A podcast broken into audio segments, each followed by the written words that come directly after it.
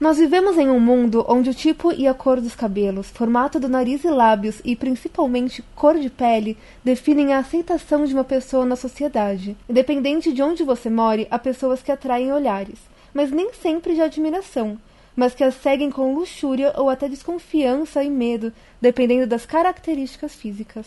Estamos cercados por pessoas que, todos os dias, superam verdadeiras batalhas consigo mesmas e com o mundo para simplesmente existir em um mundo que as exclui a cada corredor de loja. Elas estão constantemente cercadas por preconceitos mascarados em um país que se diz aberto a aceitar e a abraçar as diferenças e um mundo onde as vidas negras parecem importar cada vez menos, onde a carne mais barata é a carne negra, como diz a música. O racismo não está somente nas redes sociais, em estados de futebol ou em autoridades de segurança que parecem perseguir sempre um tipo de pessoa, com uma cor que é alvo.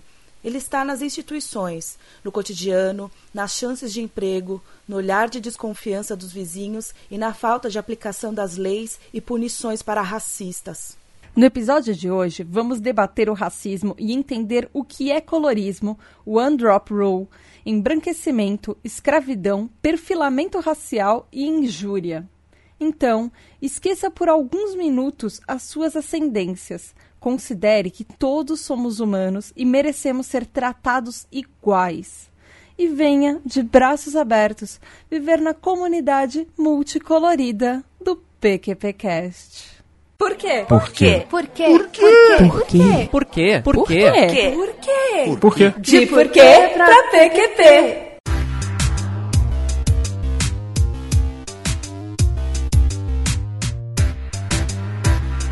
Fala galerinha PQPcasteira! Começando mais um De Porquê pra PQP, o podcast de ativismo e sociedade que explica os plot twists da vida real. Eu sou a Tata Finoto. Eu sou Mariana França. E eu sou o Mogli. E eu sou a Natália Matos. E é isso aí, meu ouvinte! Hoje nós trouxemos um grupo de especialistas maravilhosos para contar sobre uma coisa muito mega importante que tá acontecendo cada vez mais no mundo e tá ficando cada vez mais absurdo viver em qualquer lugar que você vive. E sobre o que a gente vai falar hoje, Natália? Que por que, que é tão importante a gente falar disso? Eu sabe que eu, eu não gosto de falar palavrão, mas caralho. Porque... Eu falar palavrão numa, num programa que chama PQP. não, não gosto. É, meu, a gente vai falar de uma coisa. É, é, tipo, é uma do- das pautas que eu acho que a gente mais é, deixou assim pra fazer, porque, tipo, a gente que quase não é afetado, assim, tipo, se irrita profundamente, imagina. Não, é. Porque é, racismo não deveria existir, é ridículo, é absurdo, e a gente vai falar sobre isso, mas eu acho que a. é, Você sabe que a sua em frase qualquer não faz momento, muito sentido, Nath, né? Porque é o seguinte. Porque é ridículo. N- Não, porque é, é assim. t- Também porque é ridículo. Mas, tipo, é. Machismo não deveria existir, ah, racismo não deveria Não, existir. todos, claro, com certeza sim. E existe. Mas existe. E a gente tem que falar a respeito. É. Mas eu acho que a qualquer momento, nesse episódio, por exemplo, o episódio sobre, sei lá, aborto e tal, tipo, tem uns episódios nossos que, que eu eu acho que a qualquer momento a gente deveria poder sair gritando, arrancando os cabelos. e aí voltar e falar um pouquinho mais. E para falar com a gente sobre isso que é mega importante, que é o racismo, vocês já reconheceram a voz dele, provavelmente, que é o Mogli, o Leonardo Mogli, que ele é matemático, professor, coitado. ele é da galera do HAL. E ele tem um podcast solo também chamado Lobo, Dragões e Unicórnios, eu chamo de Pub. E um blog recente chamado Big Tree sobre NBA. Aí, Mogli, bem-vindo de volta. Olá, é sempre bom vir aqui, mas eh, esse blog não é tão recente não. Na verdade, esse blog vem antes do Galera do HAL. Ah, desculpa, eu achei ele recentemente no seu Twitter.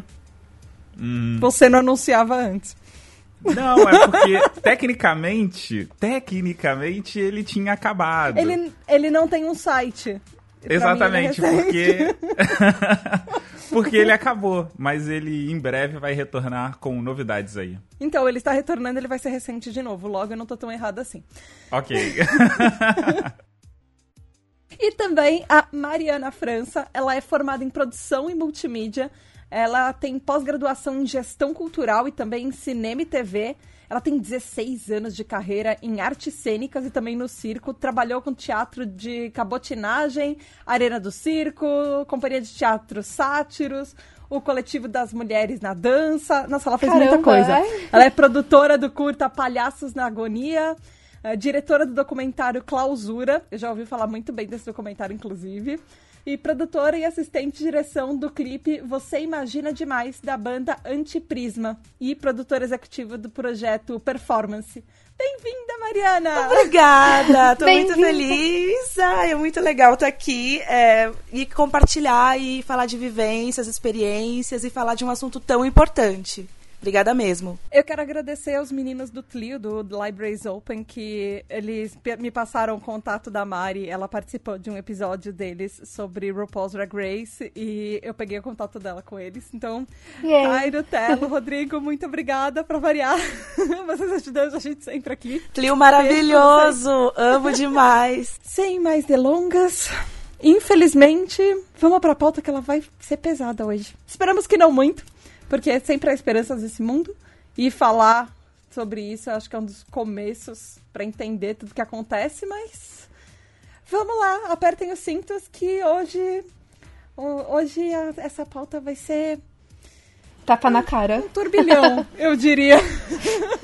Pra começar, gente, vocês querem conversar um pouco sobre a, a história de escravidão no Brasil? Porque tudo começa de algum jeito. E nesse caso, tudo começou com os quase 400 anos de escravidão que nós tivemos no país. Ah, escravidão que é. Meu, é, ai, é uma coisa muito complicada e não só aqui no Brasil, né? Em todos muitos continentes, muitos países a gente passou por isso, né? E era uma questão não só da, de força dos homens, sim, tem a questão da força, de, de você realizar os trabalhos braçais que é, é, os, os portugueses, quando chegaram aqui, não queriam realizar, mas também tem a questão das mulheres, quando elas vêm aqui, vêm para o Brasil, que servem não só de empregadas, de trabalhar na roça, mas também acabaram, acabavam sendo aquelas mulheres que serviam para os donos da casa grande, né? Como um objeto sexual. Tem esses dois lados, que são dois lados absurdamente violentos. Os europeus, eles viam esse corpo negro como um corpo, um- uma estrutura física diferente, com uma força na questão masculina. E quando você fala da questão feminina, tem uma, tem uma parte também que é bizarra, que, que antigamente era utilizada até mesmo para exibições públicas, né? A gente tem conhecido a, a Vênus Otentote, né? Por conta do, dos seios largos, as, as ancas né, largas, coisa que o padrão europeu não tinha, né? E isso a gente vê reflexos disso tudo que você falou ainda hoje, né? O homem negro ainda exercendo muitos trabalhos braçais, as mulheres negras ainda trabalhando nas casas. E, e assim, mas isso por outros motivos também que foram reflexos da própria escravidão. Por exemplo, quando a escravidão acabou, como eu falei, gente, ah, ouvinte, ah, foram assim quase 400 anos de escravidão. E para vocês terem uma noção de como essa conta não fecha, ela terminou só há 130 anos. Então, assim, a gente teve um período muito maior de A história do Brasil, que já é super curta, a gente teve um período muito maior com o negro sendo É, visto tá, de, tá, um- eu- de uma posição Eu não, não vocês me corrijam, por favor, se eu estiver errada. mas O, o Brasil foi o último eh, país a. Foi um dos últimos. É, foi um dos Não sei últimos. se foi o último especificamente, mas foi um dos últimos. Eu acho que aqui na América do Sul tiveram alguns outros que demoraram, mas a gente até pouco tempo na América do Norte ainda tinha é, países com escravidão. E É, também mas os Estados seguinte, Unidos caiu, acabou um pouquinho antes. Foi pouco antes, mas foi um pouquinho antes ainda do que a gente. Tipo, alguns anos antes, assim. Talvez umas décadas, mas foi, foi, no- foi ainda em 1800 e poucos que eles acabaram com o deles também. E assim, a gente tá falando de escravidão de negros. Porque se a gente parar Ah, pra sim, pensar, sim, sim. ainda existe escravidão. E aí a gente pode passar muito tempo falando aqui nos níveis de escravidão, nos tipos de escravidão. Não se iluda achando que um latino que vai para os Estados Unidos e faz o trabalho que eles não querem fazer é, não é a mesma coisa, ou dadas as devidas proporções, parecido com o que a Mari acabou de falar quando os portugueses chegaram no Brasil, mas aí você entra na questão econômica do sistema socioeconômico, mas é a, a questão da escravidão. Você também tem um, uma ligação muito antes de 1500, porque 1500 foi quando chegou aqui no Brasil, de fato, né? Mas você tem a questão da, da cultural da, da região africana, das tribos que venciam, que não era uma coisa necessariamente racial, mas era uma questão de guerra. Então, a, a tribo que perdesse, na maioria das vezes, era. Ou você tinha direito, em alguns casos, depende da região, porque também isso é muito complicado de, de, de dizer é, com certeza.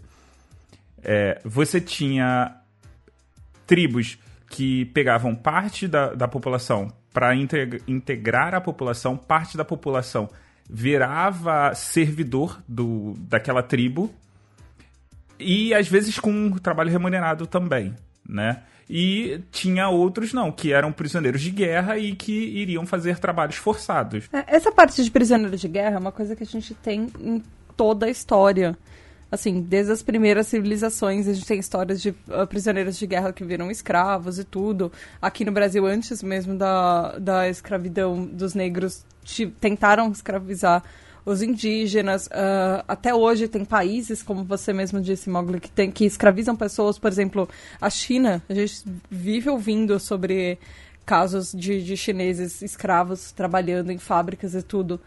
Uh, o, o, caso é que, assim, aqui no Brasil, quando finalmente vale, ela acabou... Vale indústria da moda também aqui no Brasil? vale, vale, vale tudo, mas assim, a gente, tá, é, a gente tá tentando fazer... Assim, esse episódio vai ser meio que um recorte, porque racismo não acontece só com os negros. Hoje a gente vai usar esse recorte dos negros para falar aqui no programa. Porque, assim, existe, a gente poderia falar de vários recortes, vários tipos de racismo. Racismo, por exemplo, com pessoas uh, orientais, que é uma coisa que acontece, racismo com pessoas do Oriente Médio. Existem diversos tipos e assim, diversos tipos de escravidão, escravidão que já que ainda acontece. Inclusive o racismo reverso, né? Beijo, Mogli! Essa ligação está caindo. Ai, ai, ai, ai, ai, ai, ai. Então, mas o, o, que eu tô querendo chegar é assim, foram, a gente tá só há 130 anos sem escravidão. E o que aconteceu quando ela finalmente acabou, assim, depois de várias medidas que eles foram aos poucos tentando reduzir isso, assim, uh, primeiro o ventre livre, depois a lei do sexagenário, depois finalmente a lei áurea e tudo. Ao invés de terem políticas para inclusão dessas pessoas na sociedade, o que aconteceu foi o contrário. Eles tentaram embranquecer novamente a população, porque assim, não sei se vocês têm uma noção, mas cada navio uh, trazia aproximadamente 500 escravos. Foram trazidos para o Brasil 4,9 milhões de africanos, de pessoas da África, assim. E sendo que ah, quase não se contava a taxa de natalidade, porque ela era extremamente baixa e a taxa de mortalidade era muito alta. Então era, entre todas as aspas, um negócio muito lucrativo, porque não tinha como se reabastecer aqui dentro do próprio Brasil. Então, é, eles tinham sempre que ficar comercializando, porque no fim existe, uh, uma objeti existe uma objetificação. O negro era um objeto a ser comprado e comercializado, e era isso que, esse, que essas caravelas faziam. E ao, quando isso tudo acabou, o que aconteceu é que tiveram proibições de terras, de adquirir terras para pessoas que não fossem brancas ou pessoas que não fossem vai, consideradas cidadãos. Uh, o, os negros foram voltados a, a, a, trabalhos braçais, foram forçados a trabalhar.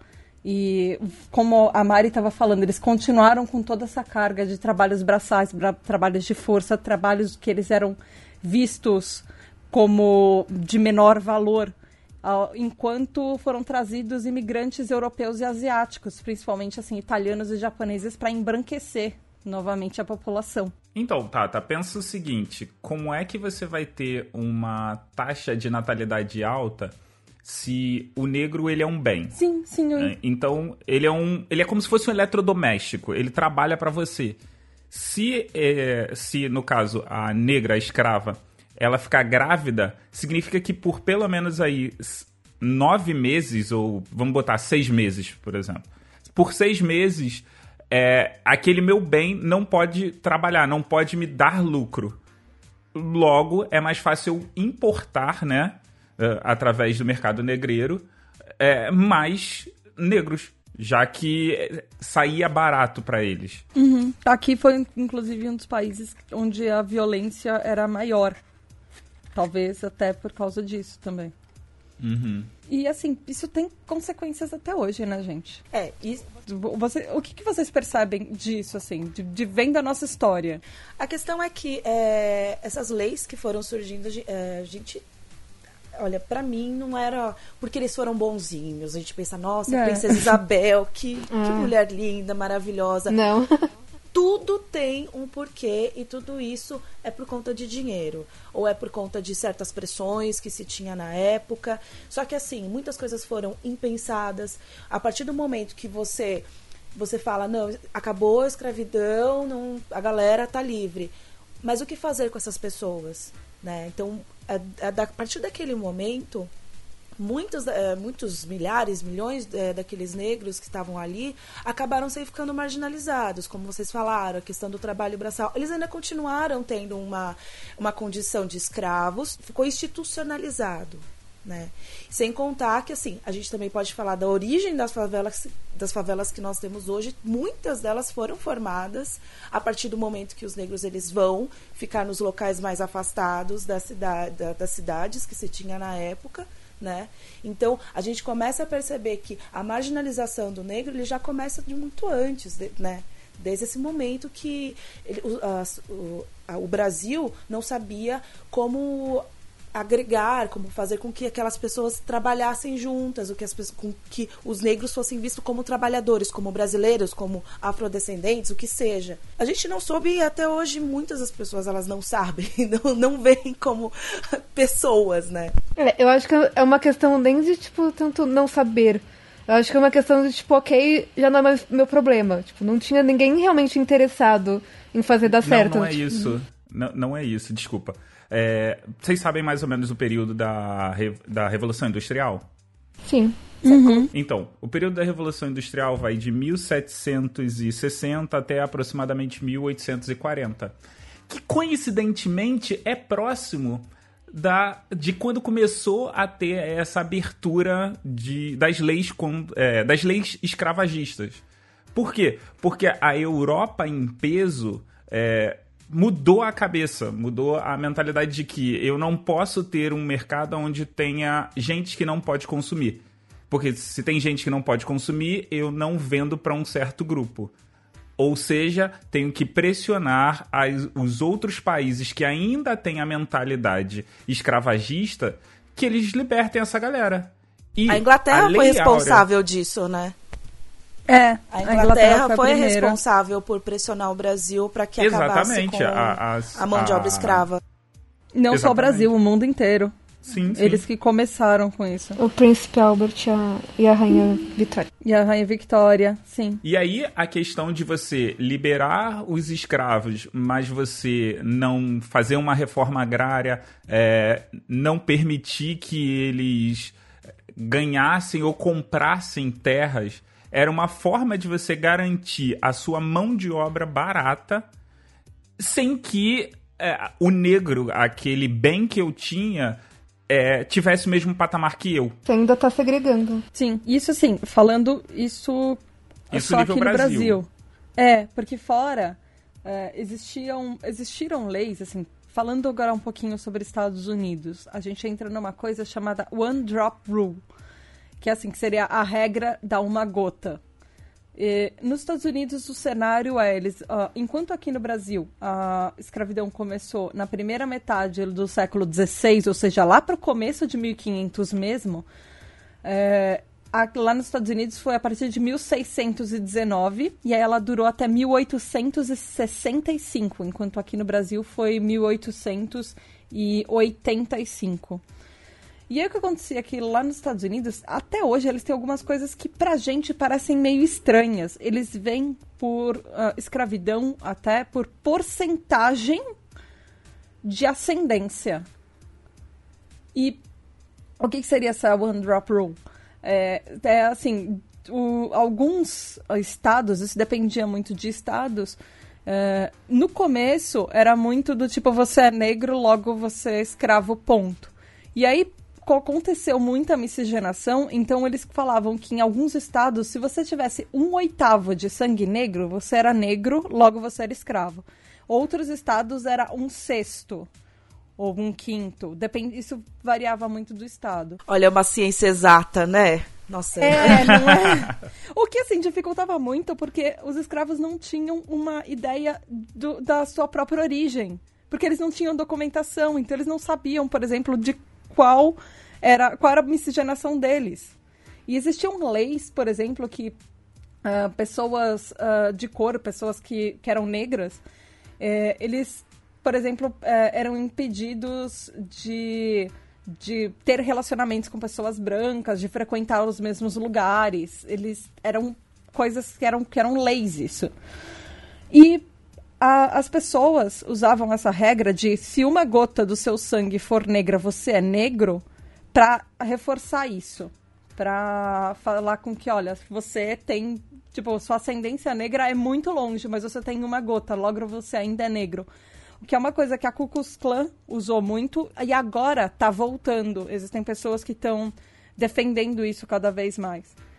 Mas uma coisa até, assim, meio interessante que está acontecendo nos Estados Unidos agora é que pessoas negras estão usando essa mesma regra do One Drop Rule, que ela ficou muitos anos meio esquecida, para reafirmar a sua própria negritude. Falando que, porque lá eles têm algumas coisas, tipo, ah, você é um ator, mas você é só 70, uh, ah, você é 75% branco do seu sangue, você é sei lá de que geração você é negro, logo você não é negro. Então tem pessoas que estão reafirmando isso que não. Eu tenho uma gota de sangue negro, logo eu sou negro. E eles têm algumas discussões quanto a isso. Vocês já ouviram falar disso? Vocês... Como é que vocês acham que funciona? Porque assim, se você tem uma gota de sangue negro, você é negro, ou não, tem, não poderia ser o contrário? Eu queria saber como é que vocês veem isso. Tipo, se você tem uma gota de sangue negro e o resto é branco, você não poderia ser branco? Porque aqui no, no Brasil a gente tem outra coisa que é o colorismo, que a gente vai falar mais tarde. Mas assim, como é que vocês veem esse, essa One Drop Rule? Vocês já tinham ouvido falar disso? Como é que vocês veem isso? Eu nunca tinha ouvido falar. Eu acho uma coisa muito louca esse Olha, não é? É estranho, né? louco isso, gente do céu. Eu acho que uma coisa é diferente, por exemplo, que existe hoje, que o pessoal tem uns testes de DNA que fala você é 18% marroquino, meio por cento da Nova Zelândia. Legal, tirar uma curiosidade, mas é, é muito insano você pensar que havia uma política, havia uma coisa instituída. Acho que era pro sul dos Estados Unidos, né? Isso porque. Uhum. É, e, é aquelas, aquelas pessoas meio loucas, assim. Gente, é. É insano. Insano, não sei o que falar. não, esse lance do One Drop Rule, ele. Eu ouvi, quando eu fiquei sabendo, eu fiquei sabendo que era só a questão de você ser ou não negro, né? Mas por que não pensar o inverso? é mais ou menos parecido com a ideia do niga, né, para os americanos, porque quem não sabe, é, americano é extremamente odeia ofensivo ser chamado de niga, mas odeia ser chamado de niga por Branco. brancos. Porque entre é, negros. Entre eles. Você pode chamar de niga. É como o Chris Rock, no último stand-up dele, que tá na Netflix, ele falou: é, a gente pegou uma coisa que era opressora, que era ruim e transformou aquilo numa coisa boa. Então, a gente pode falar entre a gente. Você tá entendendo? Então é aquele lance uhum. assim, dizer assim, ah, eu tenho uma gota de sangue negro e eu sou preto, é eu tô me fortalecendo naquilo que usaram para me enfraquecer. É, é, é, é, o lance da invisibilidade, né? Que você torna, você torna visível uma coisa que algumas pessoas estão tentando te invisibilizar por isso também. Exato. Que é, é até um dos motivos pela qual o One Drop Rule tá voltando. Sim, sim, exatamente por isso. No caso do Chris Rock, ele tá falando da palavra niga que você É como se fosse um passaporte, mas uh, o passaporte é pro seu amigo que deixou você chamar ele de negro. Basicamente isso. Uhum. É, fazendo um paralelo, seria mais ou menos o que as comunidades LGBTQIA é, fazem com, por exemplo, a palavra viado. Se nós é, pelo amor de Deus, para algum deles, é, é assim, é extremamente ofensivo, ofensivo mas pra, entre eles, eles não vem problema, porque você está ressignificando uma palavra que era usada para te colocar para baixo como uma coisa para você você se afirmar como uma coisa positiva dentro do seu próprio grupo. Exato. É, sei lá, entre, tipo, entre duas mulheres falando alguma coisa. Vadia. É, é. Ai, tipo, ai, essa vadia. ah, ah, essa puta, alguma coisa assim, mas entre elas. Porque se vier algum homem, alguma outra pessoa falar isso que não seja, por exemplo, dentro do grupo, é extremamente ofensivo. A gente, a gente fica toda hora achando essa tendência do ser humano ao binarismo, né? A colocar as pessoas em caixinhas. Tipo, você tem que ser um ou ah, outro. Uh -huh. e, e, tipo, ela não aceita um espectro, ela não aceita. É... Isso é muito difícil no Brasil, né? Porque ainda por cima, tipo, as pessoas têm que ser muito culturalmente cegas. É... Porque, tipo, é tudo muito miscigenado. É muito. E, e, a... e ainda tem muita gente com esse negócio de supremacia, que é é, é, Nossa, é um, que é horrível, que não né? dá pra entender. Absurdo. Tipo, a pessoa tem que ser... Tem, é, é, tem que ter muitos fatos ignorantes juntos na vida da pessoa para ela achar que uma coisa tem a ver com qualquer outra, tipo, de superioridade, assim. Eu considero duas coisas, assim. Primeiro, que a humanidade tem medo do desconhecido, né? E essa questão da, da, galera de o diferente, né? Apesar da gente viver, da humanidade já ter essa quantidade de tempo toda, é, ainda existe a galera da ignorância, que não tem a. Tipo, são mais de 200 anos de escravidão contra menos de 200 anos de escravidão. Então é, é algo que. É, é um mal que você precisa de muito mais tempo do que ele ficou te oprimindo para você liberar. E tem a questão também que a gente cresceu no mundo binário. Uh, era certo, errado, bom e mal. Agora, se a gente comparar com os anos 80, 90, agora que a gente está começando a ampliar o, o, espectro das coisas. Tanto é que você começa a ver, e eu não estou falando só no, no caso é, de preconceito contra negros, eu estou falando em, em todas as áreas que é uma aceitação muito maior das pessoas. Isso, ao meu ver, é um processo que ele é lento e ele é demorado e a gente precisa de coisas tipo esse episódio aqui para estar tá sempre reforçando, para estar tá sempre falando. Não vai ser uma coisa tipo um estalar de dedos de uma hora para outra que vai virar um mundo perfeito. Poderia ser, mas não vai acontecer. É, isso eu tava pensando. É, não sei até quando foi a, essa lei One Drop, acho que foi até os anos 60, mais ou menos, né? Ainda que havia essa segregação em alguns estados é, americanos. É que você não podia é, casar, não podia é, ter relacionamentos, fazer sexo com pessoas, entre pessoas negras e brancas, Você não podia nem entrar assim. numa piscina pública de é. brancos, assim. Então, eu fico pensando, é recente. Imagina como é o pensamento americano até hoje, que ainda deve resistir a essa lei, que assim, psicologicamente, lá no fundo, as pessoas ainda tendem a olhar para alguém e relativizar ou pensar, ah, já olhar e julgar. Não, ela é um 16 avos, avos negra, ou sei lá, entendeu? Eu acho que é, é, é, realmente é um tipo de mudança que não vai acontecer no estralar de dedos. Eu acho que precisa assim de muitas gerações até que é, esse pensamento, esse, esse, colorismo e todos esses preconceitos eles acabem é, sumindo. Não é de não vai ser hoje, porque às vezes o, o teu avô coloca no teu pensamento isso, o teu, é, teu pai ele também ele vive dentro de uma criação que é, de forma subjetiva, acaba acaba a tua mente acolhendo esse pensamento de, de, de, julgamento, de preconceitos. É uma coisa que vai levando de geração a geração. Mesmo a gente tendo tanto conhecimento, tanto acesso, às vezes é, são coisas que a gente nem percebe. Né? Eu acho que só quando entra, né, entra nessas discussões que as pessoas come, começam a ficar alertas, pensar, putz, estava fazendo isso. E outra coisa importante é o seguinte: é, se você tiver um pensamento desse tipo, é, não entre em pânico, cara. Pode acontecer. Eu vou contar aqui o que aconteceu durante a Copa do Mundo. Estava eu vendo as seleções europeias e eu viro e me pergunto assim: Pô, mas uma seleção europeia cheio de negros. Aí eu falei assim, cara, tipo, não faz sentido nenhum. Tipo, o mundo está globalizado. Temos diversos casos de imigração. Sem contar que a Europa é o continente que mais teve colônias. Então é normal que os jogadores deles, dessas seleções, sejam de todas as cores. O que você não pode, ouvinte, é. Ah, não. É, isso é, é, ruim, isso é mal. Não, cara, você teve um pensamento que você discorda, ou que você falou assim, não faz sentido eu pensar isso, você reflete e você muda.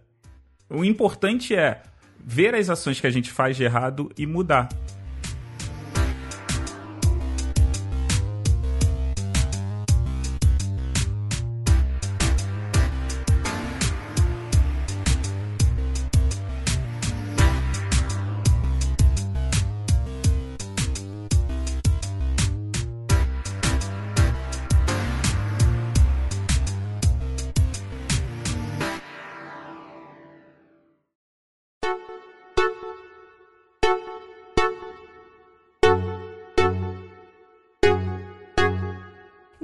Vocês entraram numa coisa que eu queria falar, eu até coloquei de propósito isso na pauta, depois do Undrop Rule, que é o colorismo.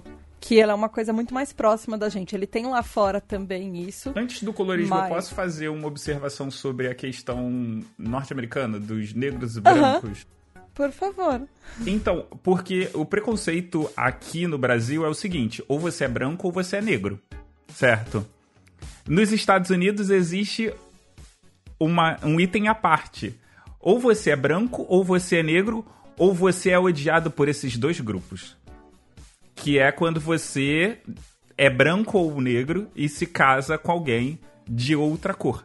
Ah, verdade. Porque aqui é uma coisa muito mais normal, mas lá é assim, você meio que não tem onde você não tem o seu grupo, né? Traiu o time de futebol, né? Exatamente. E talvez por isso, aí eu tô falando com achismo, é, esse movimento de One Drop Rule venha por isso. Por, porque o cara ele precisa se sentir em algum grupo. E ele sabe que, de repente, o grupo negro é quem melhor abriga ele nessa, nessa controvérsia toda. É verdade, tem muito bem colocado, tem, tem isso, assim. Eu também já vi em alguns casos, assim, que, pelo menos na mídia, uma pessoa, uma pessoa que ela é mestiça falando a, a família, sei lá, do meu pai é negra, só que eles não me aceitam e a comunidade do meu pai não me aceita porque eles falam que eu sou muito branco. E aí a família da minha mãe é branca e eles não me aceitam porque, porque falam que eu sou muito negra. E a pessoa, assim, no depoimento falando, eu, eu fico perdida, porque não existe ninguém que me aceite. Não existe. É, porque eles têm. Eles estão um nível bem diferente da gente aqui, porque aqui você tem diversos níveis de miscigenação lá, não tanto. E por isso até que eu tava perguntando, assim, desse One Drop Rule, quanto uma gota faz você negro? E não branco.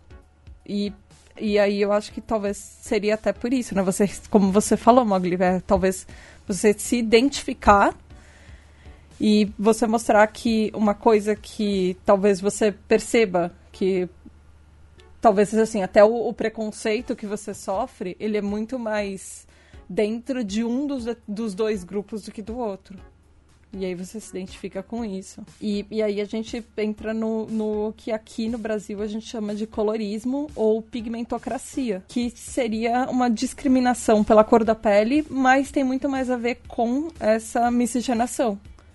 Que ele é dependendo de quão mais claro ou mais escuro você é dentro do dentro do espectro, eu posso falar assim? Como é que vocês definem? Uma escala Pantone? Não, uma escala Pantone é ótimo. Quão Pantone você é? Quão Pantone eu sou e E se tratando de Brasil, realmente é uma escala gigantesca, né? Eu acho que seja errado você chamar de colorismo. No Brasil, funcionaria muito melhor você chamar de fenotismo. Porque você pode ter uma, uma pele branca, mas se você tiver um cabelo crespo, é, você vai ser discriminado. Você pode. aí, mas ter... aí eu acho que depende muito do tipo de cabelo, Mogli. E tipo, do, da sua pele. Porque eu já vi, assim, dentro de uma mesma empresa, uma pessoa com cabelo afro falarem para ela que ela tinha que deixar o cabelo preso. Porque, assim, assim, não estavam falando porque ela era negra, mas sim, porque ela era negra. Porque o cabelo dela não era arrumado, enquanto outras pessoas de cabelo cacheado, que não usavam afro, porque tinham pele branca, tava tudo bem deixar o cabelo solto, lindo e maravilhoso, porque ele era aceito. Sim, porque mas, é visto como é... mais agradável para a sociedade. Se você conhece, sei lá, um ruivo com black power, você vai achar o cara hiper estiloso. E aí, se você vê um, um, outro cara negro com o mesmo black power gigantesco, você não vai ter essa mesma, esse mesmo olhar muitas vezes. E é por isso que eu prefiro chamar de fenotismo, porque, por exemplo, se você tiver um negro que tiver traços de branco, ele é melhor aceito na sociedade. Você tá entendendo? É, é, é, a mesma Sim. coisa. É, por exemplo, eu fui. Eu, eu tenho uma experiência de vida que era o seguinte: eu, durante a faculdade, eu, eu namorava. E para todos os membros da família da, da minha namorada, eu era apresentado como: Nossa, ele é negro, mas ele tem nariz afilado. Jura? E eu falava assim, cara, você já parou pra olhar o tamanho do meu nariz? Não é nariz afilado. Isso acontece comigo também. É, mas assim, eu já tenho. Eu sou negra com traços finos, finos, né? Tenho o nariz mais fino, não é o, nariz realmente de, de mulheres negras, é, os olhos, sabe? O, o, contorno do meu rosto. Já me falaram isso e, e é visível, sabe? Eu, como atriz, eu percebo, por exemplo, que quando eu vou para um casting às vezes eu sou chamada por conta dos meus traços, porque eu não sou tão retinta é, como outras mulheres. Tem, tem coisas assim que são absurdamente escrotas nesse sentido, quando a gente fala do, do, do, do do fenótipo mesmo. Isso sim, isso conta muito. Ah, porque as, tem várias vezes as pessoas vêm elogiar porque meu nariz é fino, mas sabe, como se por acaso um nariz mais grosso, batatinha, não, não fosse bonito sabe? É isso que eu acho ainda mais, é, isso eu acho agressivo demais mesmo. De se pensar que por eu ter traços que são considerados europeus, é, eu sou mais bonita do que uma, uma mulher que, que não tem esses mesmos traços. E, e isso, o colorismo, ele influencia muito, né? Assim, quanto meio que a regra, entre aspas, fala assim que quanto mais pigmentada for a sua pele, muito mais difícil é para você, inclusive, se inserir dentro dos espaços. Por exemplo, ser aceito é, em, em lojas, ser aceito em lugares de estudo, ser aceito é, na, na, própria sociedade mesmo. No relacionamento. E nos relacionamentos. E quanto mais claro você é, é mais fácil até de encontrar emprego, é mais fácil de. É, o, que, o, que eles, o que chamam de passabilidade. Quanto mais você se passa por uma pessoa branca, ou você pode parecer mais com, como a Mari estava falando, com esses traços mais de pessoas mais europeias, é, você tem mais aceitação, porque a pessoa meio que. a sociedade como um todo, ela meio que esquece que você é negro e você é visto como um quase branco. E aí, nesse quase, você é mais aceito. É isso, não é? Na verdade, não esquece. Na verdade, é mais esconder é mais esconder. É tipo aceita, do... assim, assim, aceita entre aspas, assim. É, não, uma pessoa existe, mas eu não, não quero deixar na mostra, não sabe? É, é muito mais isso. Eu vendo, assim, exatamente na área de, de publicidade, na área de, da, da, das artes, que eu sou bem envolvida, é isso, sabe? Eu, se eu vou fazer um comercial, eu não vou colocar uma mulher que, que tenham traços africanos mesmo, sabe? Eu vou colocar uma que seja meio termo, sabe? Vamos, vamos colocar, mas é para equilibrar. E é isso que eu também vejo, às vezes, em muitas propagandas e publicidades que, que elas colocam isso. Não, é, essa Quando questão coloca, do colorismo. né? a- Porque eu já tive Quando cliente, eu coloca. já tive cliente que pediu pra gente tirar. Que a gente colocou é, é, uma pessoa é, negra na. E isso assim, porque tipo, de free pick. Então, é, tipo, ainda assim tinha, tipo, é, é, mais traços europeus que qualquer outra coisa. Não era nem, tipo, uma pessoa realmente com traços mais brasileiros. E a cliente pediu pra tirar porque não, não tinha a ver com o público dela. Tipo, eu estou fazendo muitos aspas com as minhas mãos nesse momento. Mas então, isso que você falou do público é o que determina se vai ser. é, se vai ter negra ou não negra, ou no caso, negro ou não negro. É porque as marcas perceberam que tem muita gente que se importa com isso. E aí o que, que ela faz? Ela, como não quer perder cliente, ela começa a mudar a cultura dela, entre aspas, aqui também. Que essa mudança tão de chamando cultura agora de é black o money. dinheiro falando. É, que agora que é, que é o que eles estão tentando come começar com o black money, né? Posso per- perguntar uma coisa pra vocês? É, a gente tava falando, tipo, ah, é, é uma maratona, né? Tipo, você conseguir, é, é, tipo, tipo, aceitação, mudar a cabeça das pessoas, mudar esse negócio é, é, cultural venenoso é, que a gente passa. Mas uma, uma coisa que eu, que eu senti muito crescendo é essa segregação. Eu não sei se, tipo, aí vocês com certeza vão falar muito melhor, mas, tipo, na minha escola, por exemplo, acho que, tipo, na minha classe tinha uma pessoa é, é, negra. E depois, quando eu, eu fui para pro colégio, não tinha nenhuma. Então, assim, como que a pessoa, as pessoas vão, vão mudar é, o seu comportamento? Como que elas vão enxergar essas, é, tipo, ó, é, essas barreiras, esses venenos que, que, que a gente pega, tipo, sem perceber, conforme a gente, a gente vai na, na, na criação, no nosso dia a dia, se você não tem nem contato, às vezes, com, com essa diversidade. Tipo, se a nossa própria sociedade separa. Que não tem, não tem entrada nos espaços, né? É, E criança, quando você é criança, quando você é adolescente. Porque, tipo, a pessoa, tipo, ah, eu quero o melhor co- colégio. Meu, o melhor colégio é, é- é- Tipo, pelo menos na minha época, nos anos 90, é, quase 2000, tipo, não tinha pessoas negras. É tipo, como, como, como pode isso? Tipo, e, e você conseguir é, arrumar é, isso na sociedade? Tipo, se você não tá crescendo junto com, com, com as pessoas. E outra também, né? Ah, parando pra pensar, eu consigo literalmente contar nos dedos com quantas pessoas negras eu trabalhei e principalmente quantas delas eram minhas chefes. E aí, sabe o que acontece? Eu abro vaga na, no, no meu trabalho e eu não consigo achar pessoas é, é, com, que, eu, que eu consigo trazer. É, isso que a gente tem a, a, toda a cultura de ensinar a pessoa do zero. Mas eu não consigo contratar. Mas então, Ná, Porque você o não que encontra? acontece é o seguinte: Não. Eu, hoje em dia, a gente tá mudando isso. Você tem mais é, negros estudando e se qualificando porque você sabe que a única maneira de você melhorar de vida, se você não for jogador de futebol ou pagodeiro, é estudando. Olha o estereótipo. Não, não é estereótipo, é. é estatística, gente. No Brasil, ah, estatisticamente falando, ah, os negros que, que ascendem socialmente estão nessas, nessas áreas.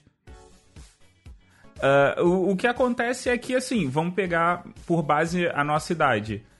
Na época onde eh, a galera que é negra Cara, acabou o segundo grau, você pensa em fazer faculdade? Não, você pensa em cuidar da casa, em ajudar a casa. Aí alguns Trabalhar. Exatamente. Alguns superaram isso e ou foram pra faculdade ou foram pra faculdade e trabalham. Aí esse cara, ele vai se agarrar no primeiro trabalho que der um mínimo de conforto pra ele e estabilidade. E na maioria das Por vezes isso que é importante a cota, né? Sim, mas, mas o que Pra acontece incentivar. principalmente é o seguinte: a gente tá tendo mais gente negra estudando, beleza, mas os colégios principais do país, se você for olhar a quantidade de negro, gente, não chega a 20%. Eu arrisco a dizer que não chega a 20%. Eu acho que não chega na 10, assim, no- ou menos. Eu não, eu não, eu agora parando pra lembrar, eu acho que eu não, eu não lembro muito nem de ter muitos professores negros, tanto na faculdade quanto no colégio, não só enquanto criança, mas na carreira acadêmica. Mas isso depende da onde você estudou, porque se você estudou em periferia, você vai ver muito professor negro. Agora, se você estudou em, nas áreas mais abastadas da cidade, da, do bairro, do bairro não, mas do, da cidade onde você mora, as escolas, elas selecionavam do mesmo jeito que o mercado de trabalho seleciona. Calma aí, deixa eu ver esse, esse cara aqui, eu tenho esse e tenho outro. Ah, esse cara aqui, ele tem doutorado, né, mas ele é negro. Esse outro tem mestrado? Mestrado já basta. É basicamente isso. É, e, bom, o, o meu ponto todo era esse, assim, tipo, é, essa segregação, é, para mim, é o, é o ponto que eu mais vejo, tipo, é, tipo, afastando, sabe, as pessoas, porque é, se você não tem convívio, é muito fácil acreditar nas mentiras, né? É, é muito fácil acreditar na, na, nas piadinhas, ou, tipo, nas, porque todo, todo preconceito a, a, começa nas piadinhas, né? Na, na, nas coisas que você ouve, ouve, ouve dos seus pais tal. E se você não tem nada de comparação, é, na hora que você chega pra. pra tipo, você tá na, na, na, na seleção de currículo, você lembra. E, tipo, você não teve nada pra, pra te quebrar isso. Pra, pra tipo, te, te educar, te ensinar é, é, é, tipo, a, a, ver o tipo, ser humano, tipo, é ser humano. É, mas, tipo, todo mundo, tipo, não é nem melhor nem pior por causa do, do, da, da pigmentação da pele. Tipo, e não. Tipo, você não consegue superar, tipo, isso. Né? Tipo, nem dos dois lados. Tem uma coisa também que eu acho que você só convivendo com as pessoas, é, você sabendo a trajetória delas, você começa a entender melhor por que, que é, o, o, negro ele reivindica tanto, reclama tanto e fala tanto que existe o racismo, que existe o preconceito, que não é uma frescura. Sabe, o meu, o meu ex-namorado, ele é, ele é branco e vem de uma ele a família dele é de uma cidade no interior de São Paulo que era praticamente brancos, os únicos negros que tinham eram os empregados. E ele ele, ele nunca não, não é nunca foi racista, tal, mas ele muito entendeu o que é o que era ser um negro na sociedade quando ele começou a namorar comigo e entender qual foi a minha trajetória de perceber qual é importante ter cotas, ele já concordava com isso, mas estando do meu lado, falando do porquê é importante você ter cotas, o quão difícil é como mulher, como atriz estar dentro do mercado de trabalho, entendeu como como são as dificuldades mesmo. E aí, se por acaso você não tem esse contato, se você não troca uma ideia, se você não conversa com teu amigo, um conhecido, sei lá, você acaba se distanciando de toda uma situação que é crônica no nosso país. E aí a gente vira a cara para uma situação que cotidianamente as pessoas estão vivendo e, que muitas vezes a gente ignora ou simplesmente, ah, é besteira. A gente coloca esses assuntos em caixinhas, nós colo colo colocamos as pessoas em caixinhas também. A gente, se a gente, se a gente vê um negro que está lá gritando, brigando, aí já acha que é barraqueiro, sabe? Não... Porque tem o estereótipo, né? Porque tem um estereótipo. E aí até entrando no colorismo também. Sabe, é, no, quando eu estava conversando lá no, no podcast do Clio, era, é, a gente estava comentando de uma das drags que durante a temporada inteira ela esperneava, ela brigava, tretava e não sei o que. Ela foi vista como uma vilã, como uma barraqueira e não, e não sei o que. E ninguém naquele momento passou pela cabeça que ela estava reivindicando algo que ela viveu a vida inteira. Que ela estava se colocando no lugar. E o que ela estava falando podia fazer sentido, né? Assim, Nossa, o que ela estava falando fazia todo sentido, inclusive. Exatamente. Aí só depois, quando no, no final da temporada, que começou a se levantar todas as questões, o pessoal questionar do posicionamento da, da RuPaul, que começaram a entender o, o lado da, da, da Vixen, né? Que, foi essa, que é essa drag. Então, aí a gente pensou muitas vezes assim se fosse um, um, uma drag branca fazendo a mesma coisa, será que a, a represália seria a mesma? Isso que a gente já está falando de um, de um público já completamente minoria da minoria, assim, tipo, em termos de representatividade. E, e, e, mesmo assim, lá dentro, você tem a, a, o binarismo, as caixinhas. E outra coisa, o público brasileiro, a população brasileira, ela aprendeu a ficar resiliente. É, pouco importa se você sabe que a pessoa tá brigando por algo que é justo, brigando por algo que é direito do outro. É, a pessoa ela não vai se manifestar porque ela uh, tem medo de haver represária, não quer se indispor com o outro. Só que aquilo, cara, se você não se manifestar, você vai perder o direito cada vez mais. Minha avó tinha uma. contava uma anedota para mim que era aquela do, do boi que foi. Eu não, não me lembro direito, mas era aquele lance assim, que era ah, um animal tava passando mal e aí o outro ia reclamar, quer dizer, reclamar não, ia pedir ajuda. E aí, não, não, minto, minto, minto. Era a anedota do era, era, basicamente era o seguinte: a, uma pessoa ia falando com outra por brigar que um terceiro perdia direito, né? Só que assim, cada um ia perdendo um direito, ia perdendo um direito. E aí chegou a nossa vez de perder o direito e não tinha mais ninguém para brigar pela gente. Porque quando tinha que ajudar os outros, a gente não fez nada. Ah, eu já ouvi ah. essa. Muito bom. Muito bom. É, tem uma. Eu, eu lembro nisso, na verdade, a, única, a primeira coisa que eu lembro quando você fala é, é uma poesia que chama uh, First Day Came. É, exatamente isso. Exatamente você falou isso. disso da, na parte da distopia. Quando a gente falou de distopia, que é tipo. É, é tipo, eles queriam. Estavam falando sobre contra tal pessoa, mas não tinha a ver comigo. Contra tal pessoa não tinha nada a ver comigo. Contra tal pessoa não tinha nada a ver comigo. Aí quando eles vieram pra mim, não tinha ninguém para me defender. Ex exato, era é essa mesmo, que é um que é de, do, na verdade não é uma é um, é um poema, é de um pastor luterano chamado Martin Niemöller, que ele é de ele viveu entre 1892 e 1984. É, leiam, gente, se vocês puderem. First Day Came. Ela é, ela é muito bonita por causa disso. Assim, voltando, a gente. Na verdade, eu acho que isso resume muito por que a gente tá fazendo esse episódio, sabe? Porque várias das lutas que a gente fala aqui no podcast é exatamente isso, assim. Existem os negros, existem as feministas, existem os, os LGBTs. E nós somos todos. Existem negros, existem negros, negros feministas LGBT. Sim! E assim, é todo mundo dentro de, vai, entre aspas, uma caixinha, mas se a gente não se unisse, a gente não perceber que todo mundo no fim tá no mesmo barco e um não lutar pelos outros também, no fim, quando vierem pra gente, não vai ter ninguém para lutar pela gente também. Não, não é só, ah, eu tô fazendo isso porque você, porque, sei lá, eu não tô fazendo nada porque não é meu problema. Não, é meu problema. E aí, se você me permite uma crítica aos movimentos que. É, por pequenas divergências, alguns movimentos eles deixam de lutar junto por algo que é importante. Sim, uh, sim. A gente, a gente falou falando de feminismo há pouco feminismo, tempo atrás. É, exatamente isso. Tipo, o feminismo radical, por exemplo, não, não luta pelas, é, é, por mulheres trans. Pelas trans. É tipo... É, e tem, cara, e tem que... feminismos brancos que não lutam pelas mulheres negras. Por quê? É, tipo, de onde saiu essa linha de raciocínio? E se você parar para pensar, é um grupo dentro do outro.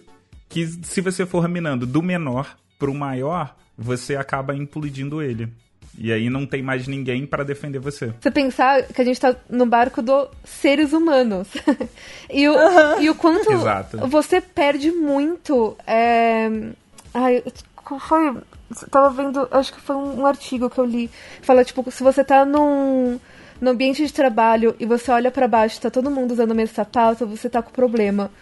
Tipo, o mesmo tipo de sapato. Porque você tem que ter diversidade no seu ambiente de trabalho, na sua empresa, se você quer que ela cresça. Se você quer, tipo, que pessoas pensem de maneira diferente para resolver problemas de maneira diferente e você conseguir evoluir. E você nunca vai conseguir fazer isso se você tem, tipo, a mesma pessoa em versões diferentes, tipo, dela. Tipo, essa você tem o cabelo um pouquinho mais curto, você tem o cabelo um pouquinho maior, e você tem a mesma pessoa lá. Tipo, você se ferrou como, é, é, como organização e eu acho que isso se ferrou muito mais como país, né? Só para fechar um pouco essa, essa parte do colorismo que a gente estava falando, tem uma coisa que chama o embranquecimento, que ele tem a ver com, com esse colorismo que a gente estava falando de, de quanto mais negro você for, mais difícil é a vida. Então, muitas pessoas, elas optam por, uh, entre aspas, se fazerem mais brancas, né? Tipo, alisando o cabelo, até mudando um pouco o tom de pele com tratamentos ou com maquiagens, com coisas assim. E, e ele vocês acham que ele vai até que funciona um pouco na sociedade? E, assim, e o quanto, por exemplo, uma pessoa, uh, entre aspas, não sei se, não sei se coloca aspas para falar isso ou não, mas uma pessoa embranquecida, enquanto ela seria menos negra ou, por exemplo, menos, sei lá, menos merecedora talvez de representar a comunidade negra em uma situação onde ela é a única pessoa negra que conseguiu chegar até ali? Porque essa é uma dúvida que Assim, existem alguns casos que às vezes a, única pessoa que conseguiu chegar num patamar uh, de maior poder, quando ela é negra, ela tem uh, algumas características que elas são mais brancas ou ela faz coisas, por exemplo, alisar o cabelo, pintar o cabelo, essas coisas, para parecer mais branca. A não ser que e você seja ela... a Oprah. A Oprah já é perfeita como a outra. É, é. Mas ela passou por muita é. coisa até ela poder dizer e ser quem ela é, é hoje. A própria Beyoncé, assim, tem muita gente que fala que ela não, que ela não, uh, ela não representa o movimento. Tem gente que ela fala que ela representa e que agora só no patamar que ela tá que ela tá conseguindo assumir. Mas, por exemplo, quando falam do casamento real da Meghan Markle, tem muita gente que falou que Assim, não entrando no mérito do casamento em si, mas teve muita gente que desenhou falando que ela nem negra era e por isso que não, não tinha uma representação, ela tá ali. Como é que vocês veem isso? Assim, o quanto que uma pessoa é ou não é, o quanto uma pessoa ela, ela é diminuída por ela ser negra e estar tá num lugar, um patamar de, de poder e ter que se ajustar àquilo. Eu queria realmente saber muito isso, porque eu já ouvi tantas coisas diferentes quanto em relação a isso. Olha, falando como mulher, que a questão estética ela pesa muito mais, é... assim, hoje eu posso ficar dizer que eu tô feliz por eu poder andar na rua e ver mulheres que estão usando o cabelo black, usando turbante, coisa que quando eu era criança não tinha essa referência. É, minha mãe ela tem cabelo liso, que ela também ela, é ela é negra, também misturada com índio. Então ela tem o cabelo preto, lisaço, lambido. E o meu, meu cabelo é black. E eu passei boa parte da minha infância e adolescência alisando o cabelo, fazendo relaxamento. E isso, de certa forma, eu percebo hoje que me descaracterizou como uma mulher negra, como uma adolescente negra porque eu não eu estava renegando aquilo que eu era. E não é porque eu não gostava do meu cabelo, eu não entendia isso. É porque tinha toda uma sociedade ao redor que julgava quem tinha um cabelo considerado armado. Eu já, já me falaram que meu cabelo era moita, sabe? cabelo tizil. Então, quando você começa, você vive dentro de uma sociedade onde as crianças elas são cruéis e, e te impõem padrões estéticos, você vai querer se enquadrar, porque qual que é o ser humano que não quer fazer parte de uma sociedade? E você acaba sucumbindo a isso. E hoje, hoje eu tô, tô livre, graças a Deus, assim, desse, desses padrões. Eu uso o cabelo que eu quero, eu uso o turbante que eu quero, porque isso é uma forma de, de mostrar que eu, quem eu sou. Se eu, não, se eu quiser alisar, eu vou alisar porque ah, eu quero mudar meu visual, mas não é porque eu tô renegando aquilo que os outros estão incomodados. Que eu acho que é muito diferente, sabe? Quando a, quando a Beyoncé, ela, ela ela deixa o estilo dela dos anos 90, que era de, de uma negra é, periferia, sei lá, que seja, sei lá, não sei como era a periferia dos Estados Unidos, mas aquela época Destiny's Child, hoje ela possui um outro visual. É, eu não, pode ser que muitas coisas ali, assim como muitas outras é, rappers, cantoras americanas fazem, elas sucumbem, fazem algumas mudanças por conta do, do mercado.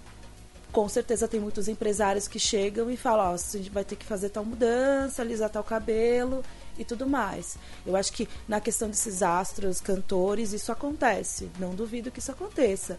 Mas para a sociedade no geral, quando você faz algo por conta de, de, de, das pessoas, por, por interferências externas, é porque a gente percebe que tem uma coisa muito errada aí.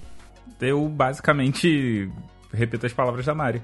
É aquele lance. Se você faz porque você quer, por exemplo, vamos falar da, da questão de alisar o cabelo, porque você acha que é mais prático para você é, usar no dia a dia, porque você acorda, não precisa perder muito tempo com, com, com, com o cabelo, ótimo. Agora, se alguém exige que você tenha que fazer certas coisas para você é, ficar mais próximo de um branco, aí tá errado. E quanto a pessoas famosas, eu, sei lá, eu não tenho uma opinião formada sobre porque eu não sei até que ponto ele quer fazer aquilo porque ele acha que vai ser legal e até que ponto que ele tá fazendo aquilo para vender. Porque se ele tá fazendo para vender, você pode ser alguém que está subvertendo o sistema, mas você também pode ser alguém que está só indo no ritmo do sistema. E é muito difícil de você identificar é, qual dos dois é essa pessoa. E... É, de pensar qual que é o momento que eu consigo quebrar essa roda e falar, não, agora eu tenho tarimba suficiente para mostrar quem eu sou. Isso, exatamente. É o que o pessoal comenta muito, por exemplo, no caso da Anitta, de, de que ela, muitas pessoas falam, ah, porque ela se vendeu pro mercado porque ela não é mais fanqueira, não é mais da periferia, ela é só uma, uma mina que canta pop e, e, e, coloca umas coisas de funk porque ela não é mais MC Anitta, porque no início da carreira dela ela se colocava como MC Anitta, do funk. A partir do momento que ela, é, ela tira essa coisa da, da MC, aí descaracteriza essa coisa do funk, o funk fica mais para trás assim do, do trabalho dela, ela acaba sendo mais aceitável para o mercado. É, tem muita gente que tem esse tipo de pensamento. Aí a gente pode até fazer um paralelo mesmo com, com esses outros artistas e, e quanto essa coisa de você se descaracterizar para você se enquadrar em um certo tipo de sociedade, uma certa caixinha, né? É, e aí, nesse caso, eu acho que tem até um problema, às vezes, na semântica, porque se você for falar, levar o pé da letra MC, tem um monte de MC que não são MC de verdade, né? Ah, exatamente. E, a, só fazendo um parênteses, qual o problema dela mudar o estilo de música que ela quer produzir? Esse é o questionamento. Às vezes ela, ela então, às vezes ela quer fazer essa mudança. É, pode ter sido por um certo momento, assim, ah, eu vou mudar, vou fazer uma musiquinha tal. E foi isso mesmo no início da carreira, que era uma coisa mais pop. E agora que ela tá com um outro, uma outra pegada, fazer essas participações, chamando os caras também foda, assim, pra, pra fazer parceria com ela. Ao meu ver, eu sinto que agora realmente ela tá se impondo e colocando o funk em evidência do que no início, quando ela tava com a Anitta, era prepara, sabe? Não uhum. sei. Mas, é Infelizmente, eu acho que qualquer pessoa que trabalha sabe que às vezes você tem que se submeter a coisas, fazer coisas que você não gosta, e no momento que você tiver essa liberdade para se impor, e ainda no caso de artistas, assim, você vai se impor.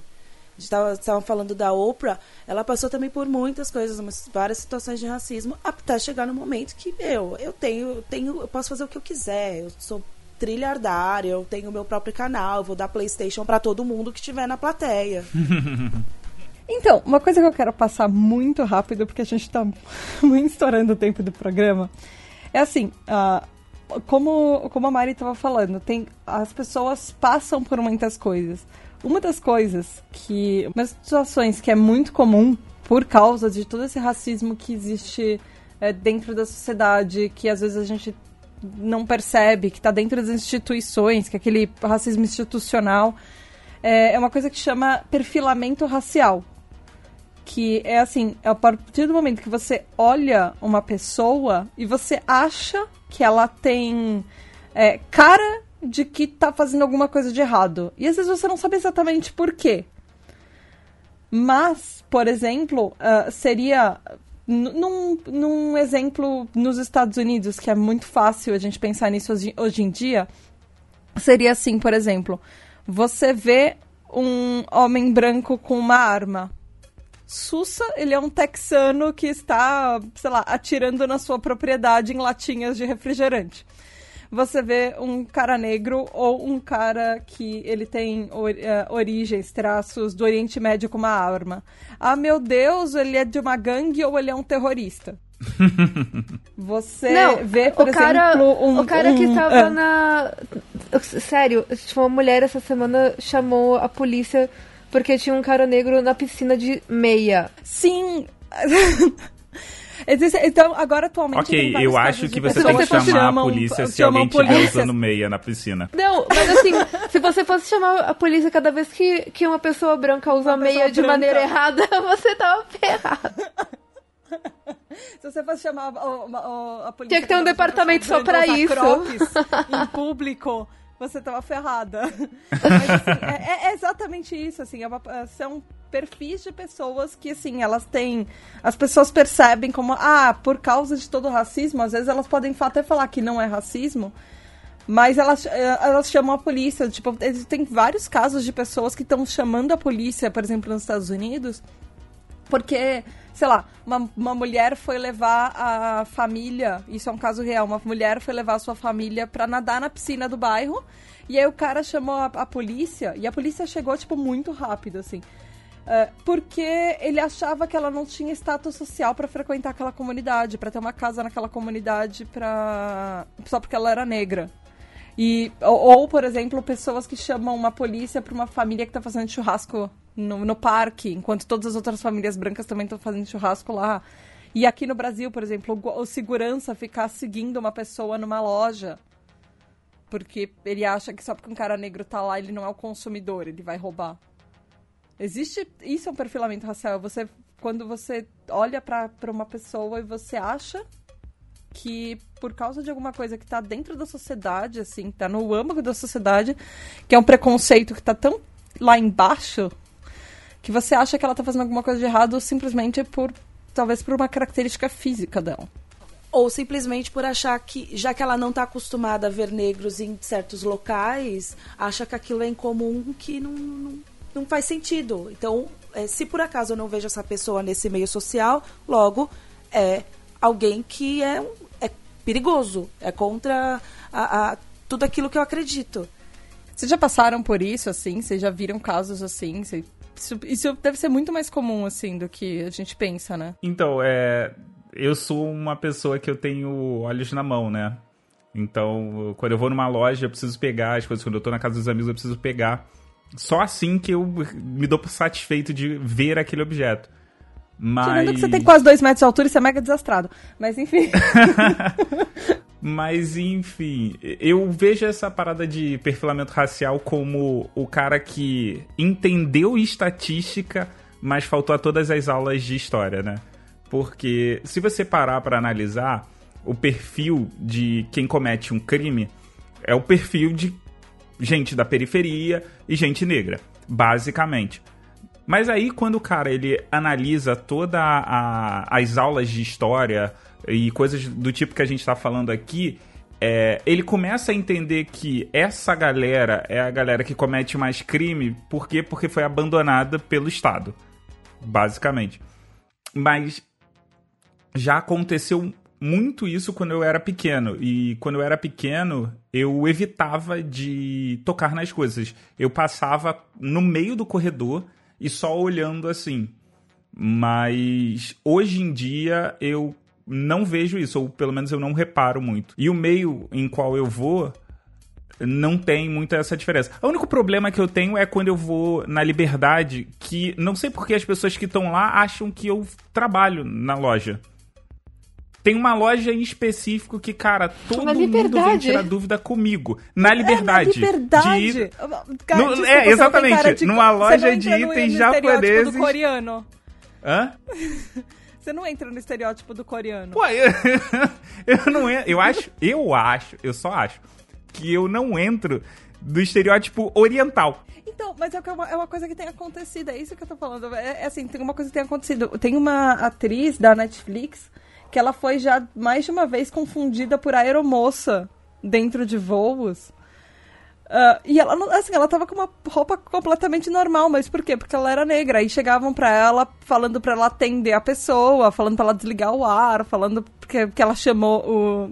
Sabe, a pessoa falando que ela chamou o botãozinho da aeromoça e, e ela não foi. E, e é o que acontece é que às vezes quando uma pessoa, pelo menos nos Estados Unidos, quando uma pessoa branca chama, uma, chama a polícia por uma coisa banal, falando, ah, existe uma pessoa negra num lugar que eu acho que ela não deveria estar, a, a polícia vai muito mais rápido do que, por exemplo, uma, uma pessoa falando roubaram meu carro. Então, basicamente, nos Estados Unidos, para você ter a polícia rápida, você tem que falar assim: tem um preto aqui na minha, no meu que tal, sei, sei lá, tipo, tem um preto roubando meu carro, basicamente é isso. É que nem a mulher quando, quando ela, ela tá pra ser violentada, que ela tem que gritar fogo. É, Verdade, verdade. palavra de segurança, né? Senão a pessoa não vem te ajudar. Exatamente. Aqui no Eu, Brasil quando- também. Quando eu era é, menor, tava fazendo a formatura da oitava série e tal, indo pro colegial, eu estava numa loja de vestidos aqui em São Bernardo do Campo e tava olhando sozinha. Minha mãe me deu dinheiro e falou: Ah, Mari, compra lá o vestido que você quer. Beleza, eu fui. Eu era a única que estava sendo seguida pela vendedora. Aí teve uma hora que eu resolvi brincar de esconde-esconde com ela. E aí é, eu- ela falou. Eu fui me escondendo, me escondendo. Eu falei, oi, tudo bem? Ela falou, oi, então, eu, eu posso te ajudar? Aí a vendedora, não, eu tenho que te perguntar se posso te ajudar.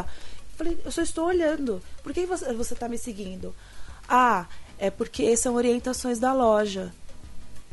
Ela teve coragem de assumir isso, porque na maioria das vezes não assumem, cara.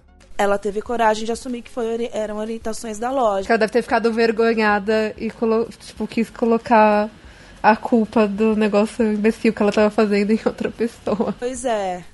E aí foi o, acho que foi um dos primeiros momentos assim que é, eu percebi o quão nocivo para a sociedade é ter um negro, uma negra em, em lugares assim que é, são lojas que são consideradas caras ou, ou locais são descolados e, e as pessoas elas vão visar você, vão olhar você. É como, é como se você a sua vida fosse todo mundo o Cris, sabe? De você ser o único negro no local, então todos os olhares vão estar para ti. Então, isso que, que dói mais, sabe? Eu gosto muito de ir na Vila Madalena, gosto muito de, às vezes vou fazer umas baladas, me dou o direito de ir numa balada mais cara, tal, porque eu posso, graças a Deus eu tenho condição para isso. Só que é visível, é, é visível as pessoas olharem para você de, de cima a baixo, coisa que não faz com outras mulheres que estão ali. Então, a gente ainda está vivendo num momento onde você olha para uma mulher que é negra, um cara que é negro, que está andando com seu carro importado, tá, as pessoas acham que ele é o ladrão. A gente está no momento, já foi feito até aqueles testes lá. Pega do- duas fotos, um cara branco e um cara negro correndo. Quem que é o ladrão? É o cara preto, obviamente, sabe? O cara branco ele tá atrasado pro trabalho. Então a gente ainda está colocando é, as pessoas dentro de caixinhas e isso ainda continua sendo muito nocivo.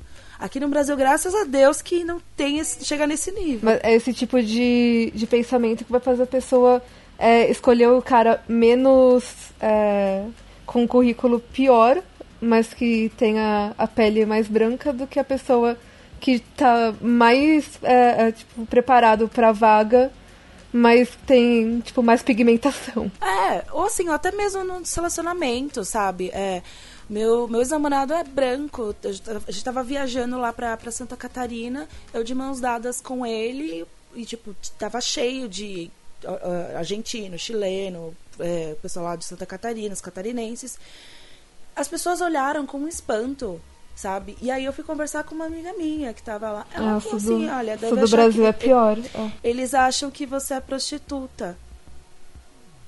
Porque Como assim? é, porque assim, normalmente, o pessoal lá fora vê uma brasileira, vê uma mulher negra com um cara branco, não acha que é um relacionamento, né? Relacionamento, um namoro, um casamento. Você é uma prostituta. Você tá, tipo, tirando férias com o cara, tá saindo casualmente com ele. Nossa. Estamos nesse. Estamos, estamos chegando num nível absurdamente nocivo para uma sociedade que está colocando estereótipos nas mulheres e nos homens. É sufocante isso. Muito sufocante. É muito incômodo. Nossa, gente. Tô, tô chocada. Como assim? É, Coisa eu vou no horrível. banheiro chorar um Sim. pouquinho e já volto. Gente, não, não, não, não. Que absurdo. E eu não sei se é o mesmo estudo que a Nath estava falando, mas é, na, na, questão de seleção mesmo, você tem é, entre um candidato que é negro e um candidato que é branco, na maioria das vezes ele é, o branco é escolhido porque os traços brancos para a maioria da população passam uma sensação de confiança. Sensação de credibilidade. Exatamente.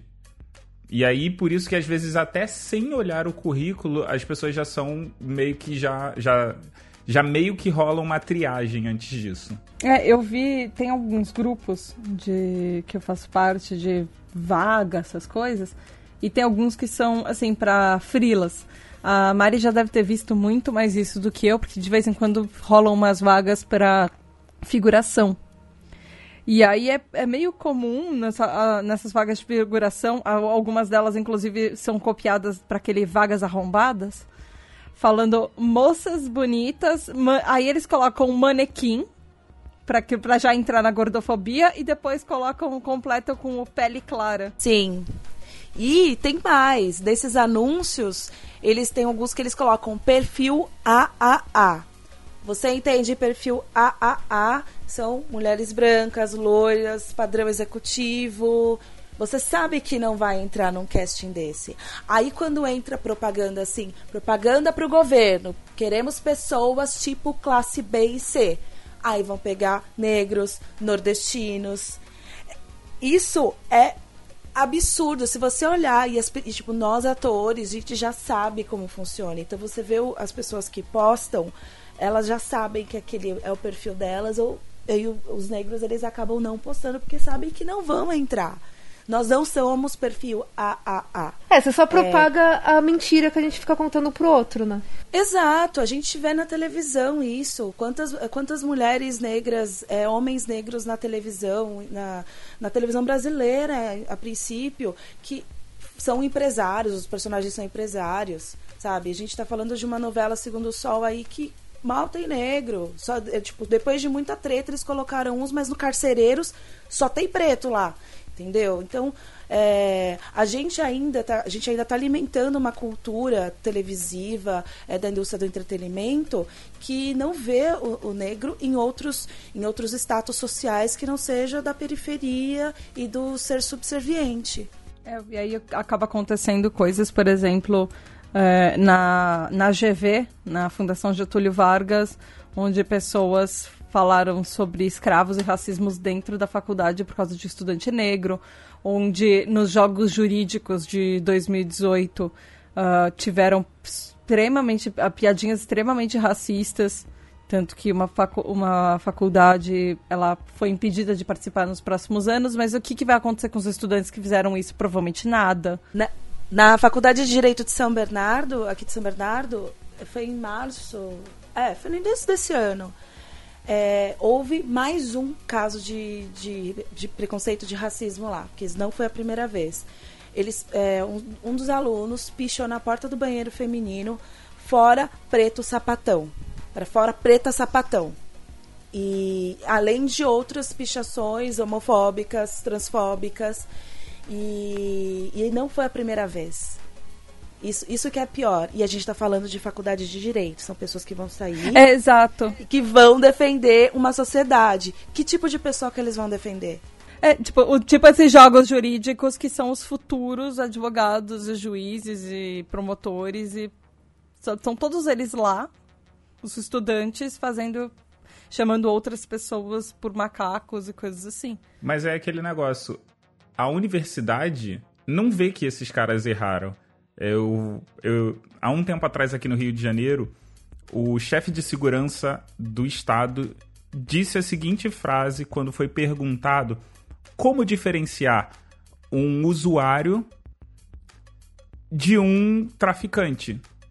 Ele virou e falou assim: Ah, se eu vejo um branco com um pacote de um quilo de maconha, ele é um usuário. Por quê? Porque ele não quer estar tá indo com frequência no morro para usar drogas. Mas se eu vejo um preto com alguns cigarrinhos de maconha, ele é traficante. Pura e simplesmente assim. É, são dois pesos e duas medidas por conta de cor, cara. Isso é escroto demais. E além do agravante do CEP, né? Isso. Se por acaso o moleque ele, ele mora na Rocinha, já era, tá em cana. Se ele, tá, se ele mora ali no Leblon, não, não, tadinho, ele cometeu um erro. Uhum. Vamos dar um serviço comunitário pro, pro moleque. É, tem, tem casos uh, lá fora, por exemplo, o Balé Bolshoi, que ele é simplesmente a maior academia de balé do mundo, ele é a referência de tudo. Ele não aceita pessoas negras. Eles até fizeram há pouco tempo atrás uh, um, um, tipo de intercâmbio tentando incentivar pessoas de outros países a, a participar do Bolshoi em, em vai, franquias que o Bolshoi tem pelo mundo mas uh, os próprios professores discriminam uh, bailarinos negros. E aí o que acontece? Às vezes tem algumas, uh, alguns balés que o, o cenário deveria ter todos os bailarinos negros. E, ao invés de contratar bailarinos negros de abrir espaço para isso, eles fazem blackface, que é um outro problema em si. Mas absurdo. Nossa, que vontade de morrer nessas coisas. Vamos pensar também na, no lado, na luz das coisas, assim. Que há esperança, né? É, falando no balé. Tem uma bailarina que é a Ingrid. Ai, qual que é o nome dela? Ingrid Silva, se eu não me engano, que foi a primeira bailarina negra a entrar no, no, no balé de Nova York. E ela é brasileira, acho que. Não sei, não sei se é do Rio de Janeiro, não, não, lembro, mas assim, a história dela também é uma história muito linda, porque ela começou num projeto social, aí depois que a, a professora dela viu o talento dela e começou a estimular tudo mais. Então, é, é, a gente está em 2018 e a gente ainda precisa ver matérias de o primeiro negro num, num, num balé clássico, o primeiro negro a ser maestro. Então ainda precisamos forçar muito isso e deixar claro que estamos rompendo barreiras aos pouquinhos, mas nós estamos. Ai, que lindo. É, eu queria terminar com uma coisa de esperança. Obrigada. Como diria Smith, há uma luz que nunca se apaga. É, eu acho que uma coisa que a gente está tentando, que a gente está vendo exatamente aos poucos, que foi o que a gente vai tentou falar um pouquinho nesse programa inteiro, é que a, a situação é horrível, é terrível, mas a gente tá, tá todo mundo vendo alguma coisa de algum jeito, de alguma coisa que tá melhorando. Um pouco de cada vez.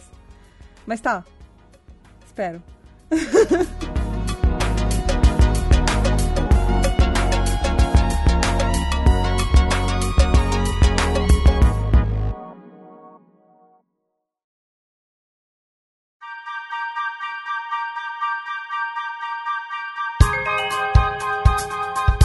Então foi isso, meu ouvinte. Se você vai lutar contra o racismo e levantar uma bandeira que pode ou não ser sua, mas pelo menos ser solidário com outras pessoas que também são seres humanos e também merecem todo o respeito do mundo, deixa a gente saber. Como é que faz, Ná? Você pode mandar um e-mail para pqp.pqpcast.com e deixa suas dicas, às vezes até literárias, é, ou de vídeos tal, que a gente pode se aprofundar um pouquinho mais no assunto, porque obviamente todo mundo precisa se educar um pouquinho mais. Ou você vai lá na página de porquê para PQP no Facebook e conta pra gente situações de racismo que você já presenciou ou de repente que você já reproduziu e você tá percebendo que agora as coisas podem mudar também ou no grupo ouvintes do PQPcast lá no Facebook e fala se você já sofreu alguma forma de racismo. Não estamos falando de racismo reverso, por favor.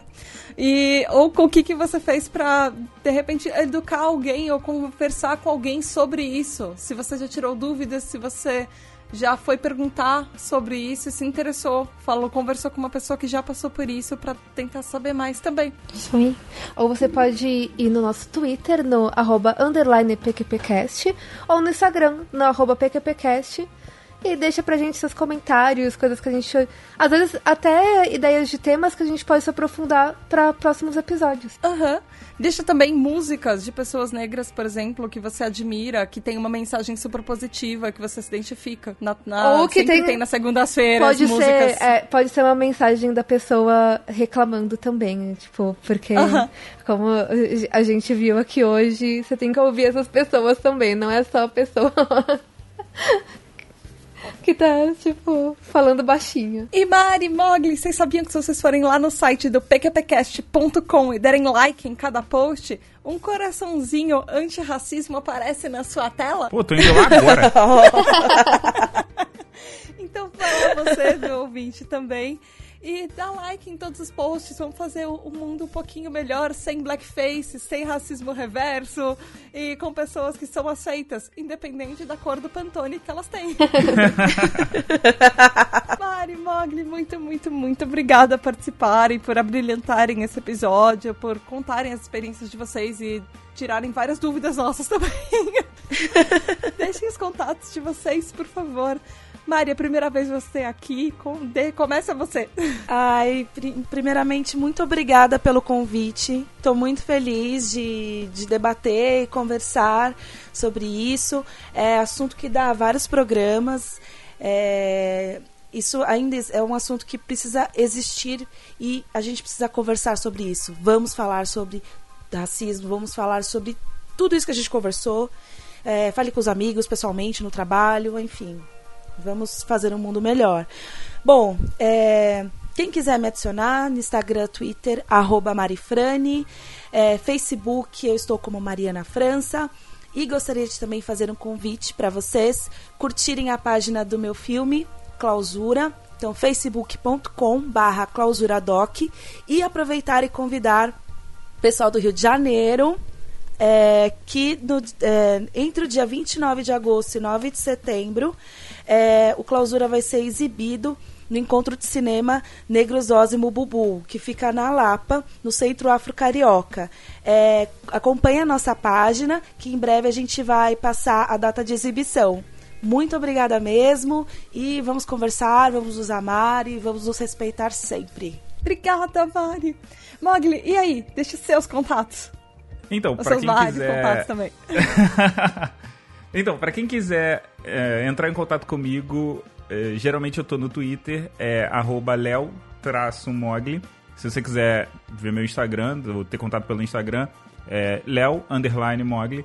E para ouvir um pouco mais de mim, no, você pode entrar em contato no Galera do Hall em todas as redes sociais. E eu gostaria de agradecer mais uma vez pelo convite, pedir desculpas por qualquer besteira que eu tenha dito, porque, né, a, o pessoal aqui falou que era um cast sério, e aí me chamaram, né? É um pouco de contradição. ah, Mogli, a gente gosta de você. Diferente da galera do Hall, que eles não te levam a sério, a gente te leva a sério. Viu? Você podia voltar mais vezes aqui, olha que legal. Beijo, Rissuti, beijo, beijo, Bob. Alguém tem que me levar a sério nesse mundo, né? Os amigos são aqui para isso. Mari, Mogli, nós temos uma tradição nesse podcast que é mandar alguém ou alguma coisa para PQP. Por favor, façam as honras. Quem começa? Mari, primeiro, porque se eu não ganhar um convite pro, pra tua estreia, você vai entrar no pra PQP, meu. Você já recebeu o convite, você ouviu, né? Quando ela falou pessoas do Rio de Janeiro. Então, assim, pessoas é. do Rio de Janeiro, entre aspas, Mogli, você está ouvindo? está mais do que convocado, convocadíssimo. Por favor, na Lapa.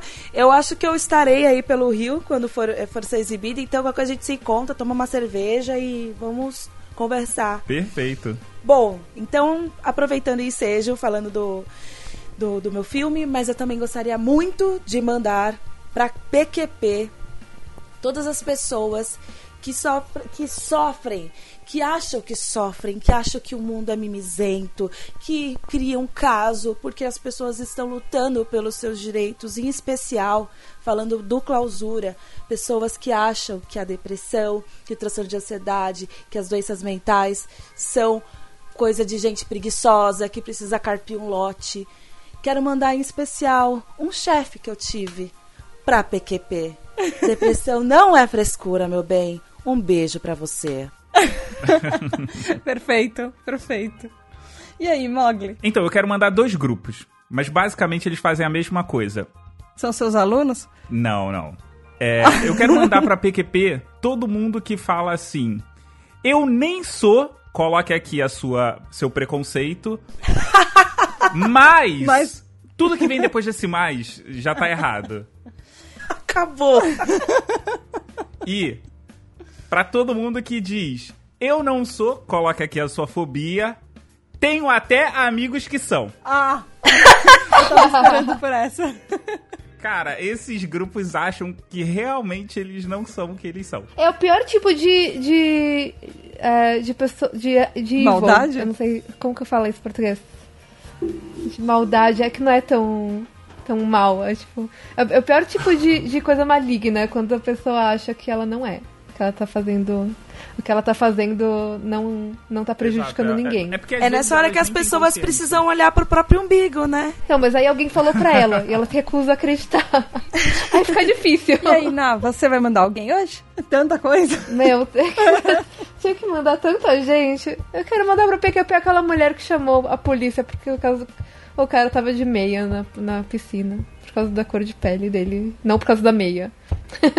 Se ela ligasse pra polícia toda vez que alguém aparecesse de meia, era ok. Ai, eu acho que eu quero mandar pro PQP todas as pessoas que, além de serem racistas, elas não é, é, sofrem as consequências porque, ai, pobre coitado, era tão jovenzinho, o cara tem, tipo, vários anos na cara, barba na cara, pessoa formada ainda, ah, mas é tão pobrezinho, não sabia o que tava fazendo, era só jovenzinho.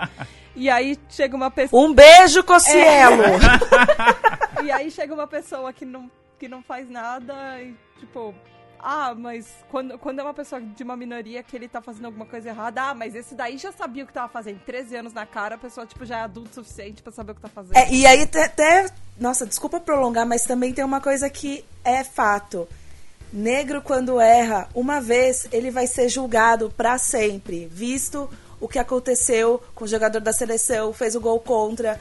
Tipo, esqueceram de tudo que o cara fez e aí começaram a inchar ele pela internet. Né? Um erro já é o suficiente pra ser chamado de macaco pra baixo, né? Então, isso, isso já mostra como o nosso pensamento precisa mudar agora. É isso aí, galera. Então, beijo da Tata e até segunda-feira que vem. Beijo!